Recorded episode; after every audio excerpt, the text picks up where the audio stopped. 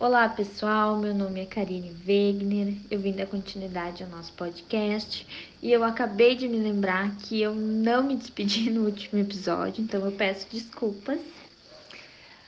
Bom, como eu estava falando no episódio anterior, uh, atividades, né? Eu propus três atividades e tentei mostrar como que eu ia fazer, como que eu ia aplicar elas no ensino remoto e no presencial. E agora eu vim falar sobre avaliação. Essa avaliação ela se dará através da observação.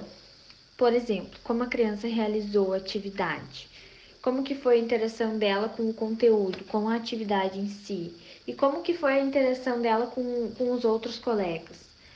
Se ela teve facilidade, dificuldade na hora de realizar, e a apresentação, mas não com o intuito de descontar pontos da criança, mas, por exemplo, na hora da apresentação, como que ela se saiu?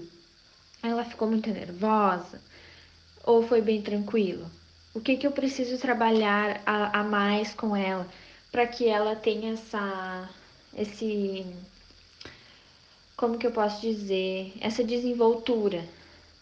A interação dela com os outros, por exemplo Vamos supor que ela precisou de alguma ajuda e daí ela não pediu para os colegas porque ela não se sente à vontade. O que mais pode ser trabalhado com ela? Não só em ciências, mas o que pode ser traba trabalhado com ela num todo? Para que ela se sinta bem com os colegas, para que ela se sinta bem na hora de apresentar.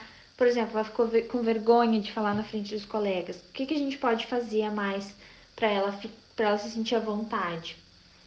A interação dela com o conteúdo, por exemplo, a facilidade ou a dificuldade. O que que a professora, por exemplo, eu falhei ali, talvez, que ela sentiu um pouco mais de dificuldade ou de facilidade? O que que faltou eu falar para que ela se se desenvolvesse mais naquilo que ela estava fazendo?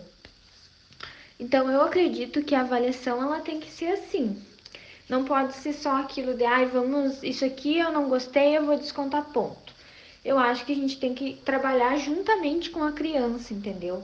Ai, ela errou isso aqui por quê? Isso aqui não tá certo por quê? Como é que foi? Quem sabe a gente trabalha um pouco mais disso, um pouco mais daquilo, sabe? E não só na aula de ciências, por exemplo, a gente tá lá na aula de português e aí eu lembro de alguma coisa que aconteceu tal dia numa apresentação. E daí eu tento puxar isso para dar o um exemplo, para a gente conversar. E eu acho que a sala de aula ela tem que ser um, um, um só, entendeu? A gente tem que estar tá unido, sabe? Vamos conversar, vamos tirar suas dúvidas, vamos botar suas vivências na sala para tentar formar crianças que saibam ciência, saibam português, matemática, que saibam, saibam conversar, se desenvolver. E eu acredito que seja isso. Eu me despeço aqui então, já que no último episódio eu não me despedi. Agradeço muito a oportunidade de fazer esse podcast. Um abraço a todos.